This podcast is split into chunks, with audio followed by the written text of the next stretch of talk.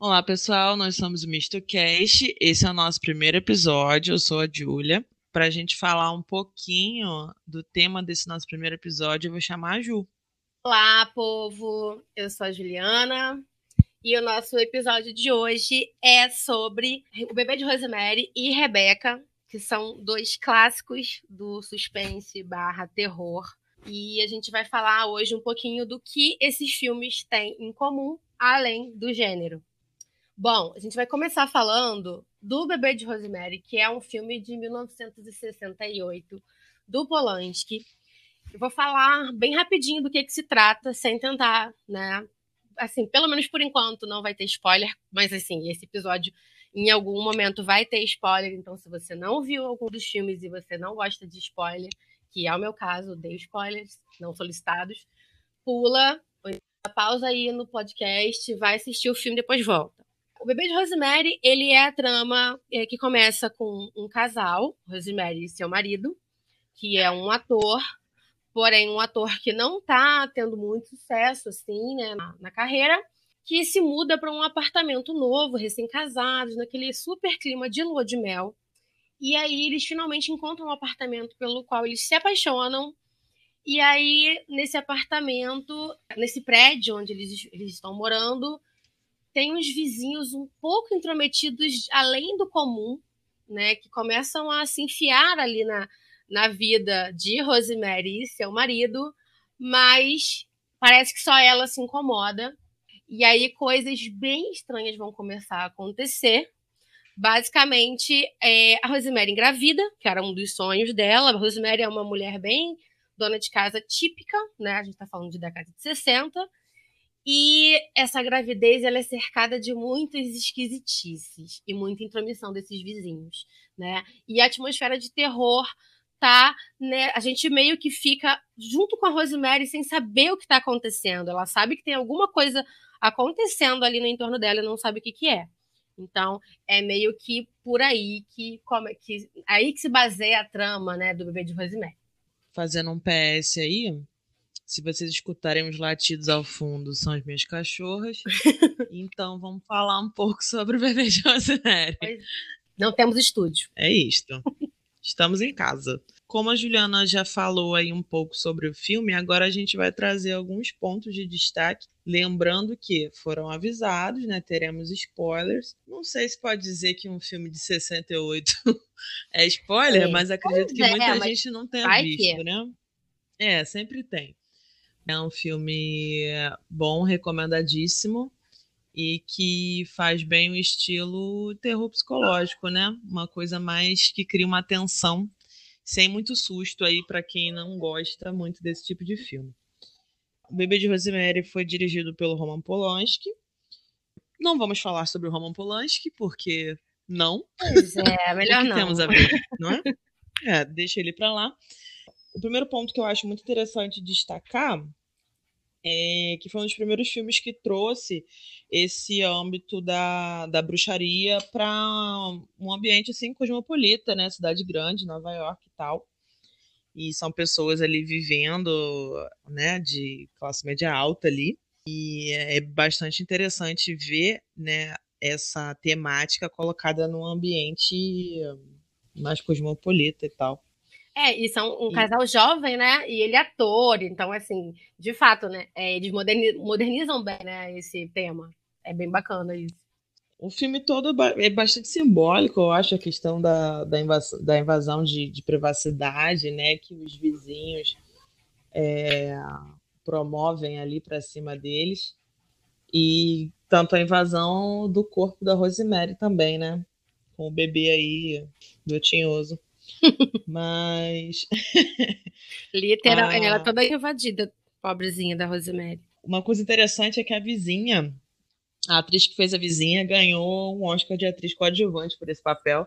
E realmente ela é ótima, né? Super super inconveniente, dá muita raiva dela. Rosemary é uma santa. É uma vizinha que ninguém quer ter, realmente. Ninguém quer aquela vizinha Exatamente. na vida. Eu vou falar aqui um, um, um aspecto que eu tinha sinalizado, tinha pensado aqui, que é como esse suspense psicológico, como todo bom suspense psicológico, ele se constrói muito aos poucos, assim, com elementos muito sutis e vai meio que numa crescente. Isso acontece muito nesse filme. É, e que nem eu falei, a gente meio que acompanha o, o, o estranhamento da Rosemary, né?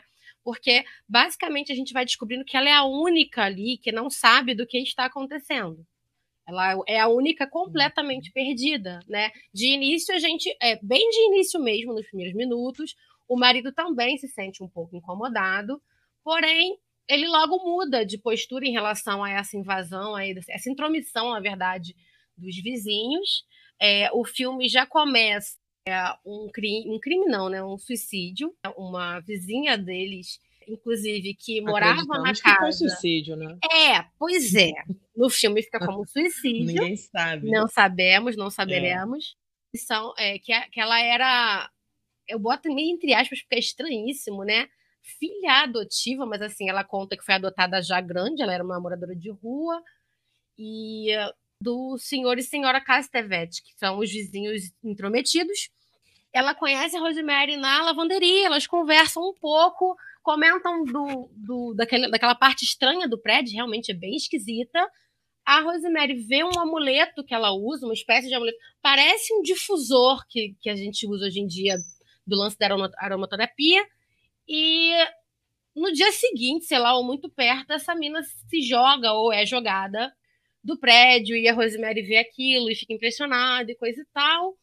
Mas enfim, não fica muito Sim, explicado. é uma pessoa que aí... na, no prédio, né, parece não ter muitas pessoas jovens, né? Você não vê a Rosemary, a não ser naquela festa, você não vê ela tendo uhum. amigas, e parece que a, essa menina seria uma pessoa que ela fez amizade ali, da idade dela e tal, né? Mas a gente não sabe, né, se ela se jogou, se ela descobriu tudo, porque esse casal, óbvio que adotou ela, né, com alguma segunda intenção. E aí, depois que, o, que a carreira do marido deslancha, né? Graças ao ator que ficou cego, né? Que Misteriosamente, filme, né? De repente. Cego. Misteriosamente. Ele era meio que substituto do cara, eu acho, né? É, eu acho que ele tava meio que no stand-by ali, aí ele ganhou o papel principal, porque o cara ficou cego, né? Que é pesadíssimo. Sim, sim. E esse filme ele tem muito essa do que a gente focar no que o filme não mostra, né? Assim como uhum. fica super em aberto aí se a menina foi jogada ou se jogou. Mas assim, de qualquer maneira, ela, ela meio que foi descartada, né? Ou ela se é. jogou de desespero, ou ela foi jogada por alguém, mas assim, fica é, uma impressão de que provavelmente e ela ia ser a mãe do bebê né? Do bebê. Isso. Do, do demo, né? E aí, Isso. a partir desse momento em que o marido consegue o papel, porque misteriosamente o ator principal fica cego, ele muda completamente de atitude em relação aos Castevet, que são os vizinhos. E aí ele começa a ser super amigão dos vizinhos. E um pouco Sim. depois, assim, eles mostram no início, né, que eles têm uma vida sexual ativa, eles são um casal jovem, felizes e tal. Só que numa noite, a Rosemary, né, meio que tá meio sonhando. Agora é a minha gata, Revolução dos Bichos aqui nesse podcast. é, Acontece. Aí, assim, é, é um momento que a gente, a, a, a, princípio, que se você não conhece o filme, você não sabe o que vai acontecer exatamente, não sabemos se ela tá sonhando, na verdade, tendo um pesadelo, ou aquilo tá sendo real ela sonha que tá fazendo sexo e ela vê os rostos daquelas pessoas ali, dos vizinhos, do marido, e vê o demônio. Né? E tudo misturado numa coisa assim, uma representação. Talvez seja uma das primeiras representações tão fortes de sonho, né? Forte essa cena, assim, muito né, confusa e tal. É. E é. aí a gente não Tem sabe uma, até uma, então. uns elementos religiosos, né? Parece uma, uma igreja, uhum. umas coisas doidas assim, que é o local que levaram ela para fazer o ritual, né? Sim, ela é levada, pois é. E aí ela acorda na manhã seguinte inteira arranhada, machucada, e pergunta pro marido, e o marido, ah, a gente transou ontem e tal, tipo, como se fosse tudo ok, né? É, 68, né, apagada, gente? Né? 68 não tínhamos ainda essa consciência, vamos mudar isso aí. mas. Não existia estupro marital? Não, nem estupro culposo, não tinha em 68 ainda. Continua não tendo, né? Mas é, bem. pois é. E aí ele trata com uma naturalidade e ela engravida. Né? Ela engravida Isso. e para ela ela tá grávida do marido, né? E a partir daí é que fica bizarro de verdade. Porque ela pega a recomendação de médico com uma amiga casada, que já teve dois filhos ou três, sei lá, e tal. E aí o marido, junto com os vizinhos entrões, eles não, não, não. Eles tomam conta de tudo. Eles invadem todo o planejamento que ela tinha feito. Então ela passa a ir no médico de confiança dos vizinhos. Ela passa a tomar uma vitamina estranhíssima é, que a vizinha faz do herbário dela. Parece mais enfraquecer ela do que ajudar, né? Sim, sim, ela se sente cada vez mais fraca e principalmente o médico, o marido e os vizinhos meio que cercam ela de informação, dizem para ela não, não lê não, não lê, para ela não se informar, para ela não trocar ideia sobre gravidez com mais ninguém, porque o médico fica dizendo que cada gravidez é uma, quando na verdade a gente sabe que ela não, eles não querem que ela compare aquela gravidez com a de outras pessoas, porque ela vai definhando na gravidez, ela vai ficando assim, magra, cadavérica, pálida. É, com uma aparência horrível. Sim. E o amigo da, da família, né, o amigo deles lá, que tenta alertar, que dá o livro para ela, né, também é o morto senhorio, aí, pois é. Ele tenta, tenta alertar, né? Ele, ele meio que Isso. representa ali a ciência um pouco, né? Ela, ele encontra com ela, vê que ela tá daquele jeito e, e fala assim, olha, não é, não é normal né? Mulheres grávidas não ficam desse jeito e tal. E ela Sim, meio que. A era bastante. Muito ingênua. Bastante ingênua. É, bastante nova, né? Parecia ser bem nova. Sim, sim. Eu fiz um PS aqui que, não, que foge um pouco aí da pauta, mas é uma coisa que eu preciso falar sobre, que ninguém fala sobre. As mulheres antigamente, quando ficavam grávidas e tinham um filho, cortavam o cabelo Joãozinho, né? Ah, é? É tem isso no filme e eu vi muito isso, assim, na minha vida e, tipo, em geral, assim, das mulheres. Caraca, pode Antigamente, crer. eu não sei. Pode crer, faz é, sentido. É uma coisa que eu notei, eu falei, caraca, até a Rosemary cortou o cabelo quando. Minha mãe cortou o cabelo quando me teve. Pode né? ter relação com uma coisa Dizia assim, ela não, que... não, vou, não vou precisar cuidar, né? Tipo, menos trabalho. É, é uma coisa meio que da, da falta de tempo ali, né? Porque antigamente era osso, né? Que não, não tinha uhum. papinha pronta, não tinha fralda descartável. Então, cuidar de um filho realmente não tinha galinha pintadinha. não tinha tablet, não tinha então, Assim, é verdade. Era mais difícil. Mas é, é, engraçado observar isso, né? Porque eu faço até meio que um paralelo ali com essa, essa transição da maternidade, do tipo assim, como o cabelo é um símbolo da feminilidade, né? Uhum. Da mulher deixar um pouco isso de lado para viver para aquilo ali, né? Tá, Agora. Total, total. É. A, a outra coisa que não tem a ver com a pauta, mas que eu precisava falar, é que o filho do capeta é canceriano. eu sou canceriana. Ele é de 28 de junho, gente. Ai, eu também sou canceriana. Isso quer dizer alguma coisa? Não sei. Não sei. Fica aí, ó. Fica aí o. Brincadeira, não, gente. as pessoas acham que cancerianos são bobinhos. Olha aí. Vai vendo. É, vai vendo. É, ah, tem também, é. além da, do. É uma vitamina muito bizarra. Ela toma um negócio verde, nada nada apetitoso, tem uma cara horrorosa. E ela usa também esse. É igual a um difusor, inclusive eu tenho um. Só que o meu não tem raiz de tanis, que é uma, uma erva. Eu tentei catar né? o que, que é a raiz de tanis, se realmente existe. Mas, assim, todas as ocorrências que eu vi são referentes ao filme. Então, eu não sei né? Se tem alguma. É, eu acho que foi inventada. Deve ter sido inventada e é um amuleto, é, tipo uhum. um difusor com essa raiz dentro que todo mundo reclama que fede muito, mas eles meio que obrigam Isso. ela a usar, assim, não, vai fazer bem e tal.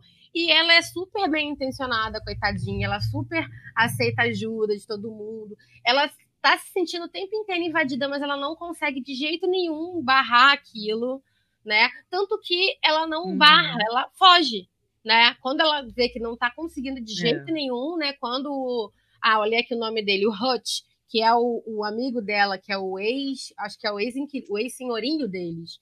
né? Que representa a ciência, né? Ele representa bem a ciência, porque ele desconfia.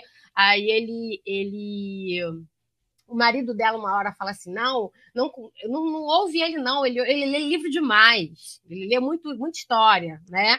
E ele vai pesquisar e uhum. dar um livro para ela. E aí é dali que ela vai começar a entender que aquilo ali é um, um covil, né, e tal. Covil é uma palavra horrorosa, né? Coven é tão legal em inglês, mas covil, mas enfim, é o que temos. E aí ela foge, né? Eu acho isso muito é, também simbólico, né? Como a Julia falou, que é muito simbolismo ela não consegue impor limite, ela foge. Ela sai da situação, Sim. né? Ela não consegue falar, não, você não entra mais aqui, sei lá, trocar a fechadura, ou então se separa. É. Não, ela foge. Ela sai correndo. Dá muita dó, né, cara? Porque ela realmente não tem a quem recorrer, assim, quando ela finalmente acha que escapou uhum. e vai pedir ajuda, é o médico que está envolvido em tudo e faz parte da parada. Então, assim, uhum é, é um covil aí de pessoas ricas, né, influentes, lá no, na cena final lá que tá, tipo, faz, tendo um, sei lá, um happy hour lá em comemoração ao nascimento do, do capiroto. É. Você vê que são pessoas assim, né, que aparentam ter uma ser de uma classe social, né, é, uma galera e, bem arrumada. E dá muita dó dela, realmente. E todo mundo bem mais velho, né? Ainda tem isso também. Então, assim, ela é, ela é a mais jovem isso. do filme inteiro. Ela é uma mulher de, sei lá, uns 22 é. anos, talvez. E todo mundo ali, até o é, marido também. dela, o marido dela deve ter uns 30 e pouco, de é, 50 para cima. Então, ela tá ali realmente completamente entregue aos lobos, né? E uma coisa que, assim, é. né, a gente, você falou o negócio do cabelo, que no final ela vai maternar esse bebê demônio, cara. Depois de. Isso não tem é. nada mais simbólico, né, cara? Depois de ter sido estuprada pelo demônio, depois de fugir e dar de cara com um monte de gente que também enredou ela ali.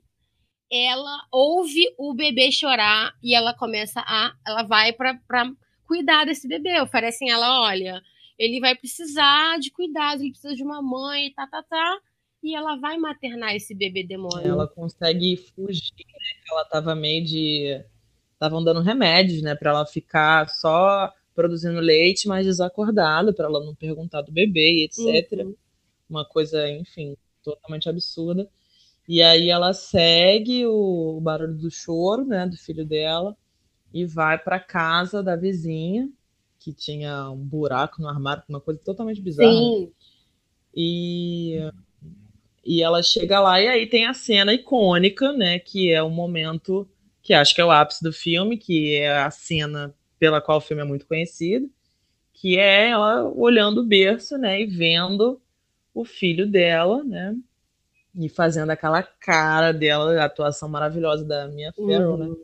fazendo aquela cara de, aterrorizada, de caótica, espanto total, aterrorizada e e eu acho muito boa essa parte, né? Foi uma decisão muito boa. No filme todo só aparece é, os olhos, né, da, da criatura lá que estuprou ela, né? Aparece assim bem é um flash assim, né? Um olhão amarelo. A pata uma hora e não aparece o bebê foi uma, uma decisão muito acertada, né? Porque se você for levar em conta os efeitos especiais de 1968, uhum. é um detalhe que estragaria o filme. Não estragaria, mas deixaria assim. Datado, ia ficar um filme né? datado, né? E não é, é datado, isso é é incrível, né? Porque como não é, tem não esse é. efeito especial, e... você imagina esse bebê do jeito que você quiser. É, exatamente. A gente faz uma ideia do que seja a aparência, assim, né? Acho que cada um imagina uhum. de um uhum. jeito.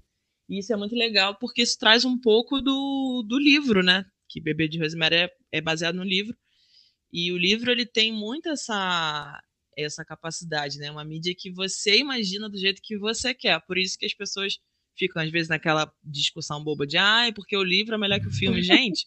O livro vai ser melhor que o filme. O livro é a sua leitura, é a sua imaginação, né? Eu falo que o, o filme é foi mastigado ali. Na sua cabeça. Então não tem como ninguém superar. Exatamente. Então, não... assim. É, não esse, existe. Esse filho do demônio, para você, é do jeito que te dá mais medo. para mim, é do jeito que me dá mais medo. E eu acho sempre que. Sim. É em algum momento, alguém lá no Happy Hour alguém no happy hour fala assim: é, ele tem os olhos do pai. que é um comentário demais. Ele eu tem acho- os olhos do pai, que são tenebrosos. De olho amarelo ali, a situação. Ai, gente. E a coitada da Rosemary ainda é convencida a ser É a mãe, dele. ela vai Que a mulher fica falando: o bebê precisa da mãe. Sim, sim.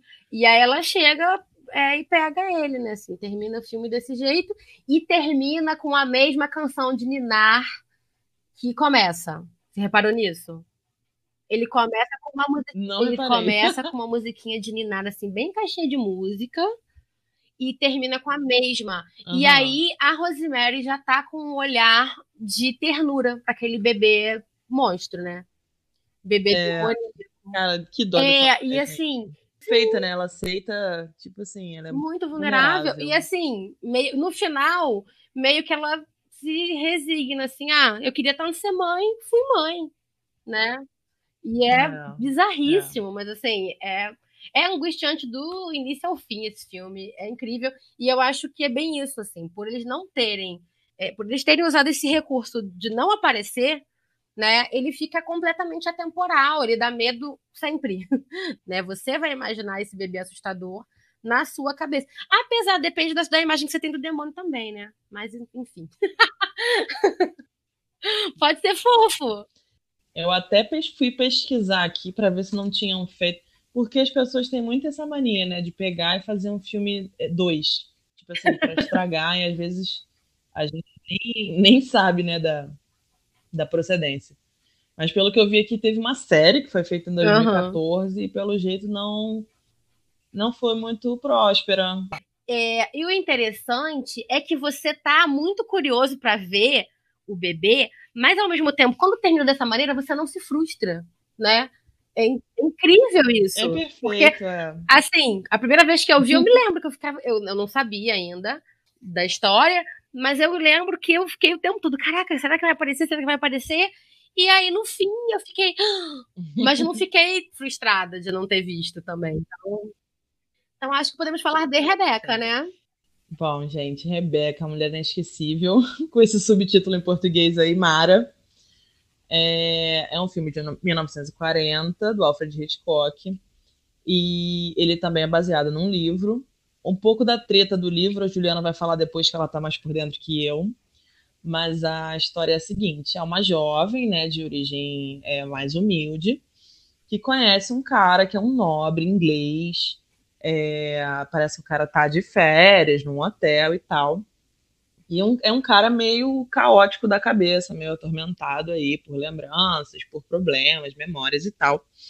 E aí ele conhece ela, essa jovem, ele começa a sair com ela, eles se conhecem, nananã, ele acaba se apaixonando por ela, por ela ter esse, esse jeito mais jovial, mais aventureira, uma coisa meio moleca e tal. E aí ele pede ela em casamento. Após o casamento, ela vai morar na mansão, né? Que não, não tem outra descrição, Uhum. aquilo é uma mansão dele, né? Da família dele. E aí ela começa a descobrir as coisas sobre a Rebeca, né? Que é A a, mulher quem dá nome ao filme, que é a ex-mulher dele. E essa falecida mulher dele. E ela vai descobrindo aos poucos segredos, né, da família, coisas que aconteceram no passado. E ela é basicamente atormentada pelo fantasma da Rebeca sem que esse fantasma apareça, né? Só mesmo pela marca que essa mulher, né, tão inesquecível, deixou aí nas pessoas e na casa mesmo, né? A casa é toda Tem R em tudo. Tem o monograma dela Parece na casa que- inteira. Isso.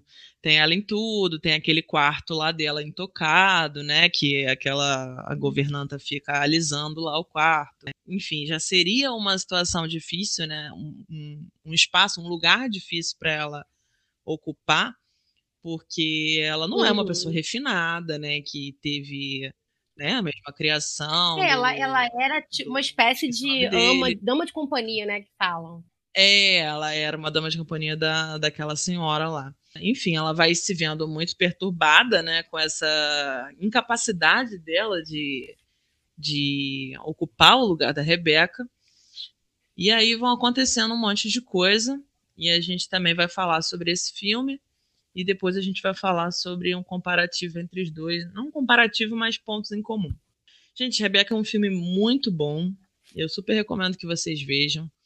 É, apesar de já conhecer o Hitchcock há muito tempo, os filmes mais famosos e tal, eu só fui ver o Rebeca agora, né? Há pouco tempo, poucos meses. Pelo que eu vi aqui, tiveram alguns remakes. É, pois Não é, vamos vamos falar guardar sobre isso hoje. pra carta na manga aí. Principalmente sobre um Oh. certo remake. É, não vamos falar sobre isso agora. Pontos sobre o Rebeca. A senhora Sim, sim. The Winter, né? Que a gente não sabe o nome.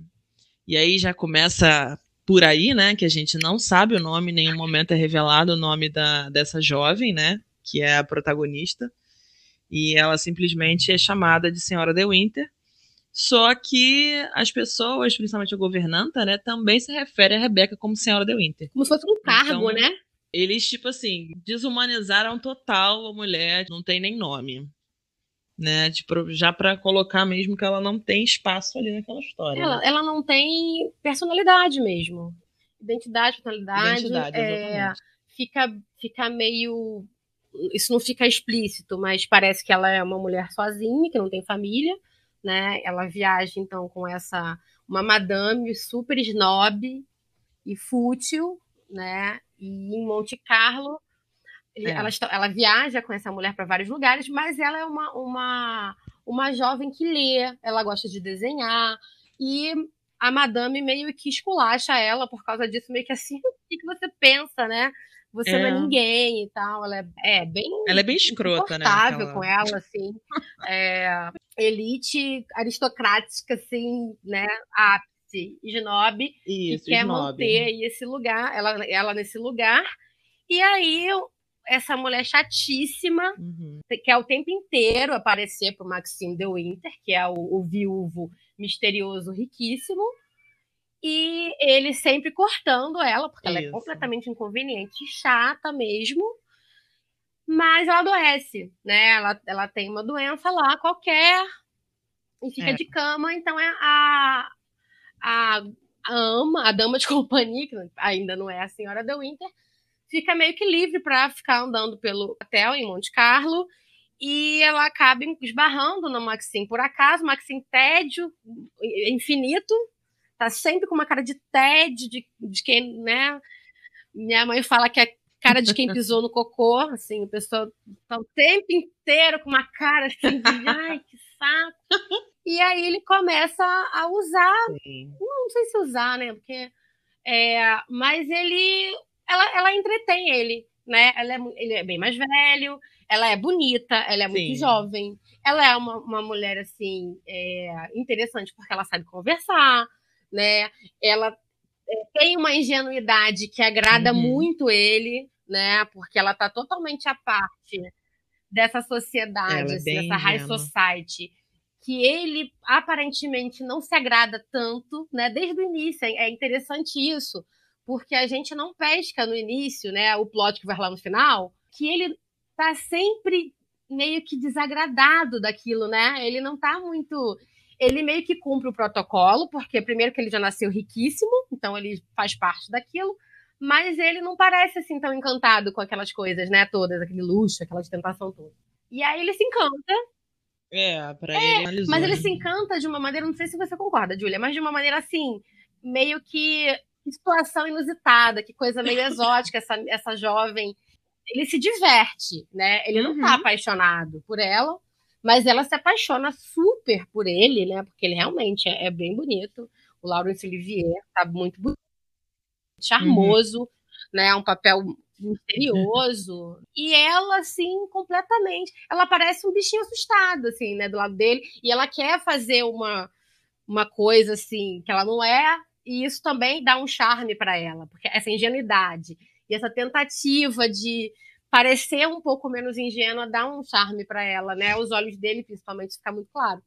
E aí a, a Madame Chatonilda, que eu esqueci Sim. o nome, é, melhora e avisa para ela assim do nada, ó, a gente vai viajar daqui- é, amanhã, eu acho, né, sei lá, ou daqui a pouco, porque a gente, minha filha vai casar, uma coisa assim. A jovem fica, a, a dama de companhia fica desolada, porque é, isso passou acho que uma semana, né? Eles estavam se vendo todos os dias. Ele levou ela para passear de carro, Eles vão Isso. jogar tênis juntos e tal. E aí ela vai procurar por ele, sei lá o que, que ela tava pensando. E aí ele acaba pedindo ela em casamento um pedido escroto. Vamos combinar, escroto. escroto ele fala umas é. coisas assim, não sei o quê. Ele ri, assim, meio debochado, meio. Nem fala muita coisa. Aí ele fala meio. Sua... Ele diz: Sua tonta, estou te pedindo em casamento. Foi o pedido menos romântico da face da Terra. Sim, da história.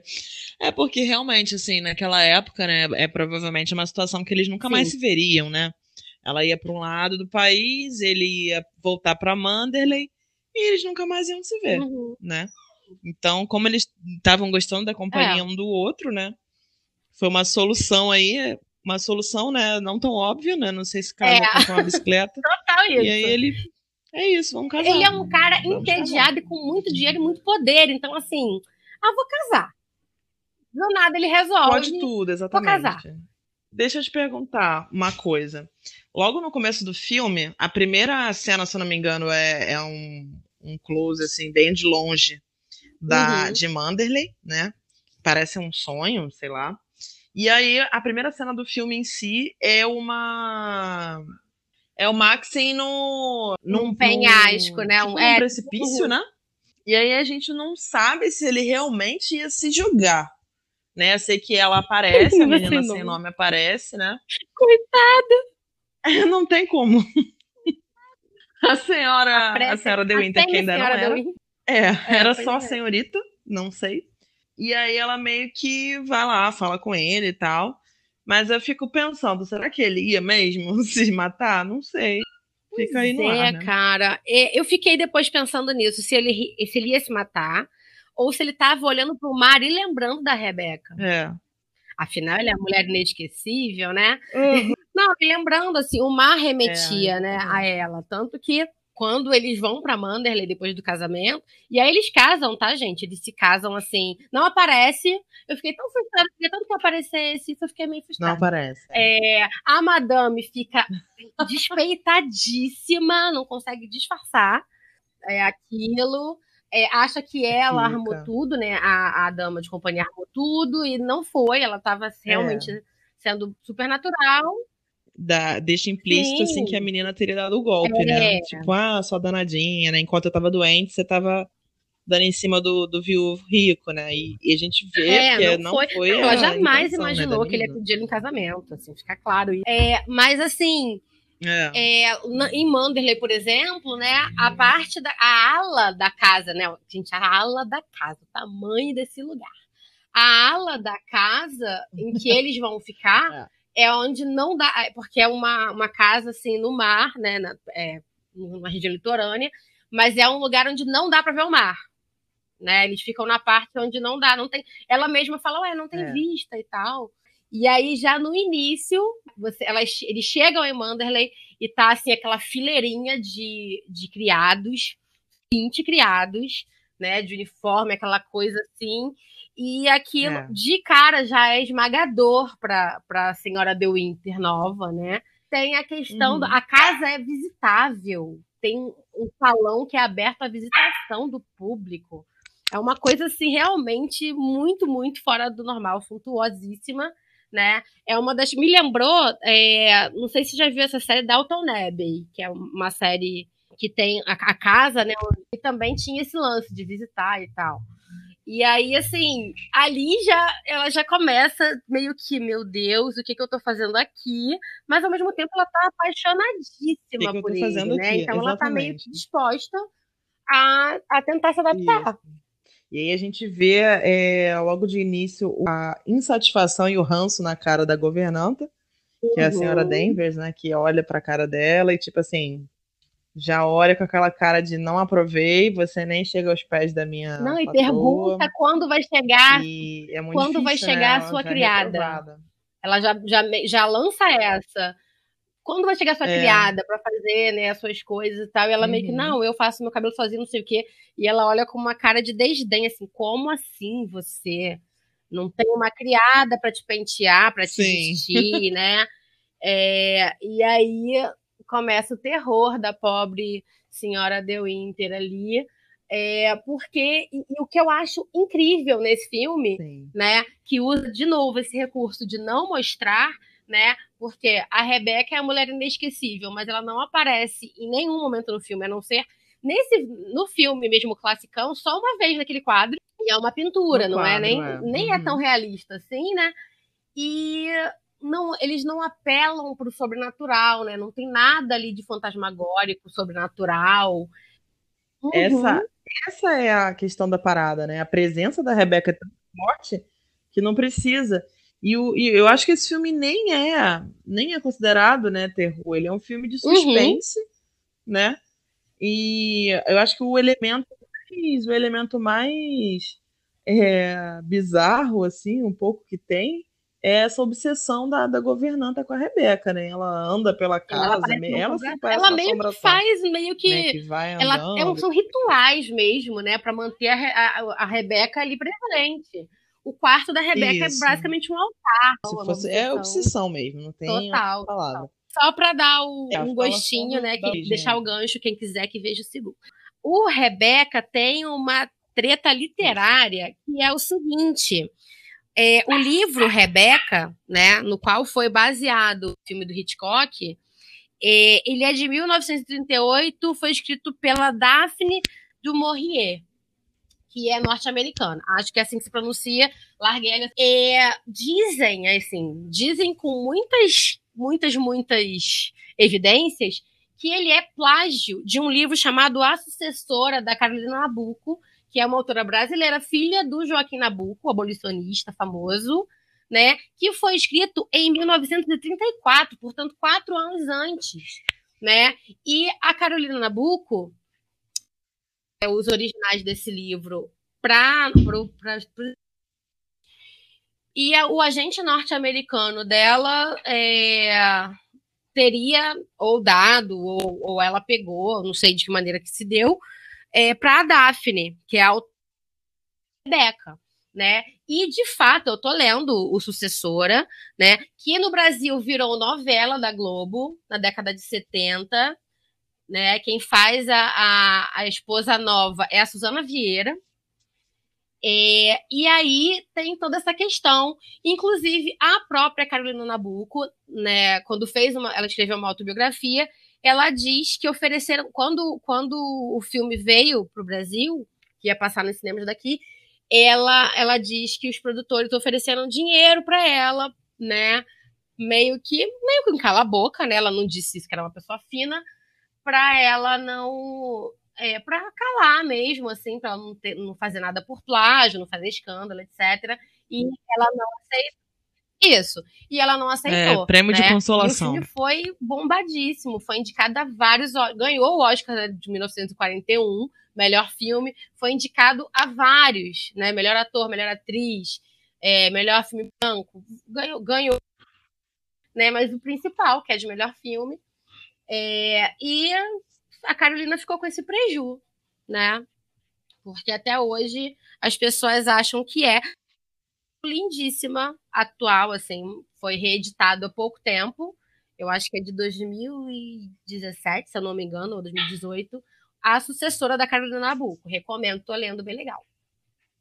Que treta, hein? É, assim como os, os é, pontos aleatórios que eu anotei sobre o outro filme, tipo Filho do Capeta Canceriano, é, eu anotei uhum. também sobre o Rebeca, porque eu sou essa pessoa.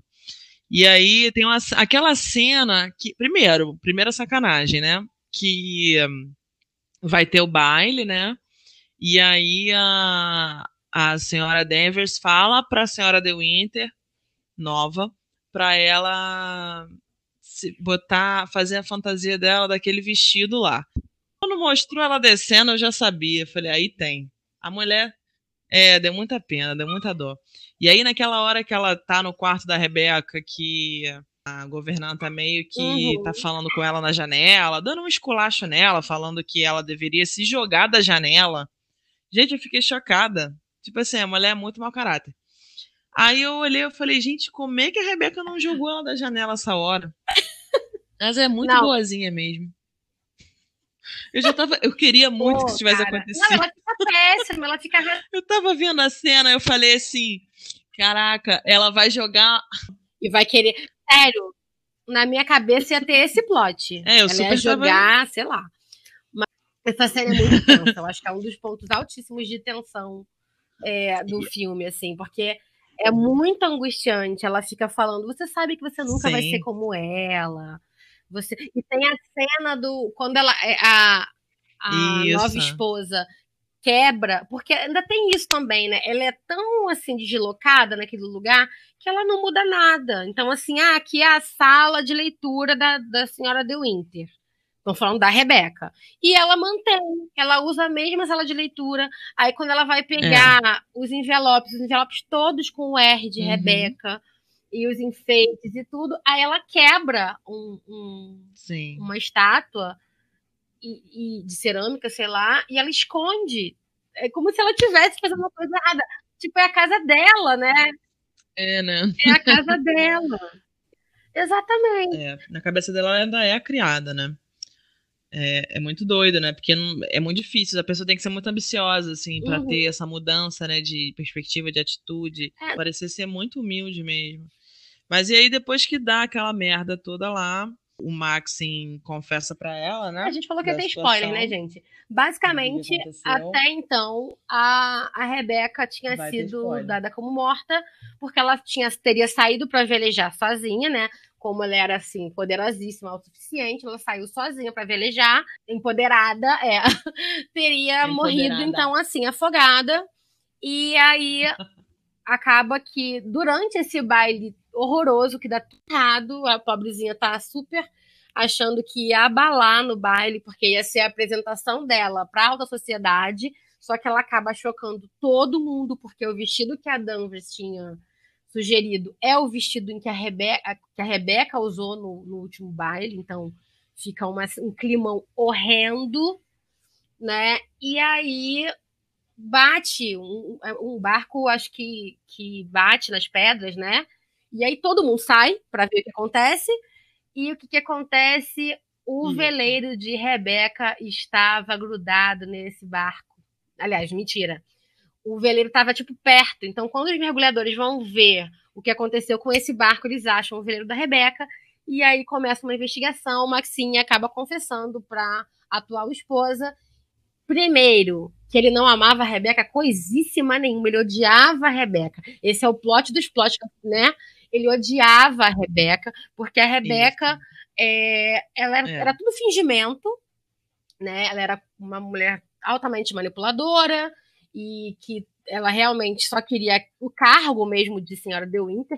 Eu acho que é, essa, essa, nesse momento fica fantástico isso, como é um cargo mesmo, né? A dona de Manderley, ela meio que, né? Então ele odiava ela, ela e ela disse para ele com todas as letras que ia ter amantes Sim, e é muito engraçado porque, assim, a gente uhum. tem só o ponto de vista do Maxim, né?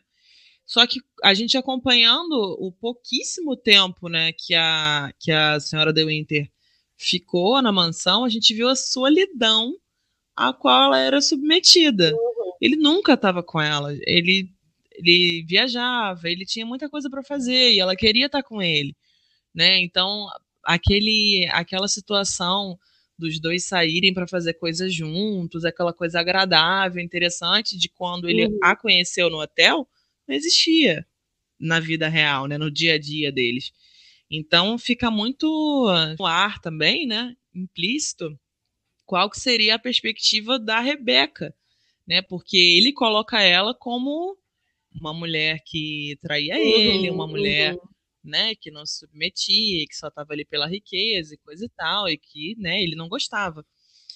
Ainda mais na época, né? Então, assim. Pois é. Vai pois saber é. também o que Rebeca, Só a Rebeca passou. sabe. não sabemos. Mas, e, não, e tem uma coisa né? assim também que, é, mesmo ele já Só apaixonado pela, pela atual senhora Maxine, que aí ele.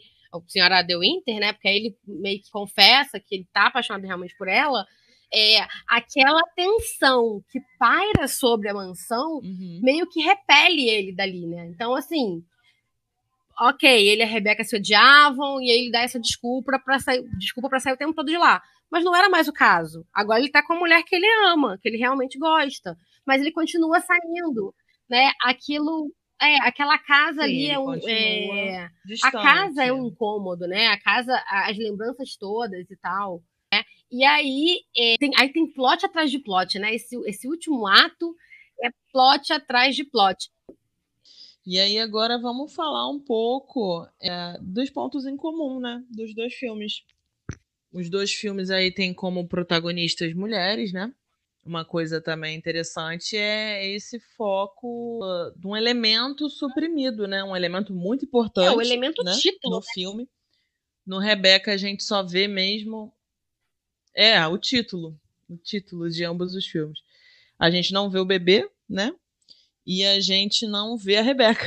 A gente vê a influência, a presença dela, né? Mesmo que. Aí, no caso do bebê, que a gente também não vê, tudo acontece em torno desse bebê, que não aparece, que dá nome ao Sim. filme Bebê de Rosemary, e tudo uhum. que acontece com a Rosemary é por conta desse bebê. Ela, ela é manipulada por conta disso, ela é estuprada por conta disso, né? Ela, o marido dela entra numa seita ali, aceita fazer aquilo tudo por, por causa desse bebê, né? Porque é isso que os, os bruxos, né, lá Sim. queriam, né? Então, nos dois casos, né, a gente tem aí em literatura tem aquela coisa assim, né? É a, a ausência que é presença, né? É, é, meio que isso, né? É essa ausência muito sim, sentida. Sim. Não está ali, mas ao mesmo tempo está latente o tempo todo. O foco é bem assim, Sim, exatamente. É, o que o filme não mostra, né? E eu, eu acho que assim, é um elemento muito bom. Que tiveram vários filmes aqui que a gente vai recomendar daqui a pouco e aí ambas as personagens são, são mulheres Sim. jovens, né? E bastante ingênuas também. Bastante manipuláveis, né? Acho que tem esse É, isso é uma, isso é uma parada de filme de terror e suspense também, né? É, a ideia de que a, a mulher ela é. é. É, mais suscetível a acreditar nas coisas, né? E mais ingênua e etc. E mais sensível, talvez. Né? Eu fiquei depois pensando nisso, assim que a maioria uhum. esmagadora dos filmes de gênero é com, se não protagonistas, mas as vítimas, né, são mulheres, assim, né? E tem como a gente pensar Sim. um pouco da rivalidade feminina, porque a, Sim. a senhora The Winters fica o tempo inteiro rivalizando, meio que sem querer. Ela é posta nesse lugar, né? Com a Rebeca, ela não está ativamente fazendo isso, mas estão fazendo isso por ela, porque todas as pessoas que passam param, e aí ela vai, ela vai se anulando cada vez mais, se diminuindo cada vez mais. No caso uhum. do bebê de Rosemary, eu acho que dá pra gente falar a manipulação psicológica, né, dela. Ela tá enlouquecendo, ela tá vendo uhum. coisas, né? No caso, assim, o médico, ela foge, quando ela foge, né, que ela vai pro médico, o médico tá fechado com o Covil.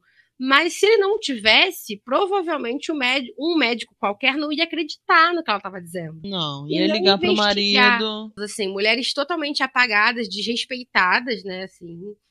Até a gente pode falar em desumanizadas, né? A Rosemary é uma incubadora pro bebê demônio. E a senhora De Winter é um, uma estatueta ali para ocupar o lugar de esposa do ricaço, exatamente. Todo mundo, ao mesmo tempo, inveja, mas despreza também por não ser Rebeca.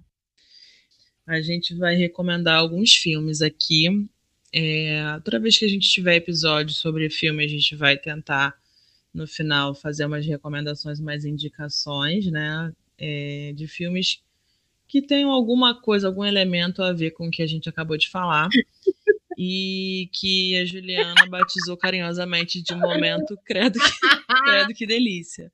Então, agora Não. vamos ao momento credo que delícia. Minha indicação Começa, é Juliana, O Homem Invisível, filme atual, maravilhoso, com a incrível Elizabeth Moss, que é a June de O Conto da Tem toda essa questão da mulher que é manipulada, é, que não é ouvida e é bem pesado, assim, né? Ele é mais. Não é um filme de jumpscare, gente. Eu nunca vou indicar filme de jumpscare, tá? Quem for acompanhar a gente, eu tenho pavor. É sério, gente. Eu não tenho coração para isso, né? Essa semana eu tava vendo, tentando ver Arraste-me para o Inferno, não passei de 10 minutos. Então, é, assim, O Homem Invisível é incrível, assim. É um dos dos filmes assim de, de suspense, assim, terror psicológico favoritos Eu tinha assistido um filme do Homem Invisível. Ah, é um com Kevin Bacon. Um pouquinho, um filme mais antigo. É, ele, é mais, ele é tenso também, mas ele, eu acho uhum. que ele é uhum. mais puxado não... para ação. Esse antigo, né? Esse de 2019, sim, sim. ele é mais suspense. E aí, qual a tua indicação do Credo Que Delícia? Então, gente, os meus filmes eles podem ser um pouco Credo Que Delícia, mas eles também podem ser um pouco a meio, uma estrela. Bom, um deles é muito bom, que é A Bruxa de Blair, né? Que é um filme que é de uhum. terror e que também não mostra a bruxa. Então, você vê aquele caos acontecendo ali e um elemento principal do filme é suprimido. E é um filme que eu recomendo, sim. Eu lembro que quando eu vi, eu vi já depois de muitos anos né, de estrear, porque ele é mais antigo do que a idade que eu tinha para assistir. Mas, assim, eu botei muita expectativa e eu assisti adolescente e falei, ah, nem achei, nem tem tanto terror, entendeu? Mas é um filme assustador, sim, assustou muita gente aí quando estreou. O segundo filme é um filme muito desconhecido, não sei Nossa. se você já ouviu falar, se chama Atividade Paranormal se tornou um pouco a meio uma estrela. Lá pelo Atividade Paranormal 71, o número 70, né? Não perdeu, eu diria que perdeu assim um pouco o, a magia, né? É, o primeiro é bom e é a mesma. É, o elemento também é suprimido, que é o, um, o capeta, no caso, que está perseguindo a menina principal do filme e ele não aparece. Tem um momento muito icônico que ela taca talco no chão e dá pra ver aquela, tipo a patinha de bode, né? No geral, a imagem né, do, da criatura lá, dos infernos, é, ela é oculta. E o outro filme que eu assisti há muitos anos é Cloverfield. Em português tem o subtítulo carinhoso de Cloverfield, o Monstro. É um filme de 2008, bem antiguinho já. E é um filme todo em primeira pessoa né? É um filme que o cara tá numa festa de ano novo, alguma coisa assim. E aí começa o caos, o mundo acabando em Nova York. E você vê a cidade ruindo uhum. porque tem um monstro e você não vê o monstro. Overfield também tem essa pegada e tem uma pegada diferente que é a filmagem em primeira pessoa. Eu também gosto. E eu lembrei de um que não necessariamente tem a ver exatamente, uhum. mas que tinha que ter é, sido, é, cara, o Nevoeiro. Gente, o Nevoeiro não tinha que ter mostrado o monstro, cara. Eles não tinham que ter Pô, mostrado. Arruinado, exatamente. Ia ser um filme, um filme incrível arruinado. se não tivessem mostrado. Ia ser incrível. Ia ser incrível. Ia ser perfeito. Mas aí é. virou um amei, uma estrela. Total, porque eu ri. Tava assim, super, meu Deus. Quando eu vi, eu falei, é. oi? Tem tipo um pterodáctilo no, no negócio? Muito estranho.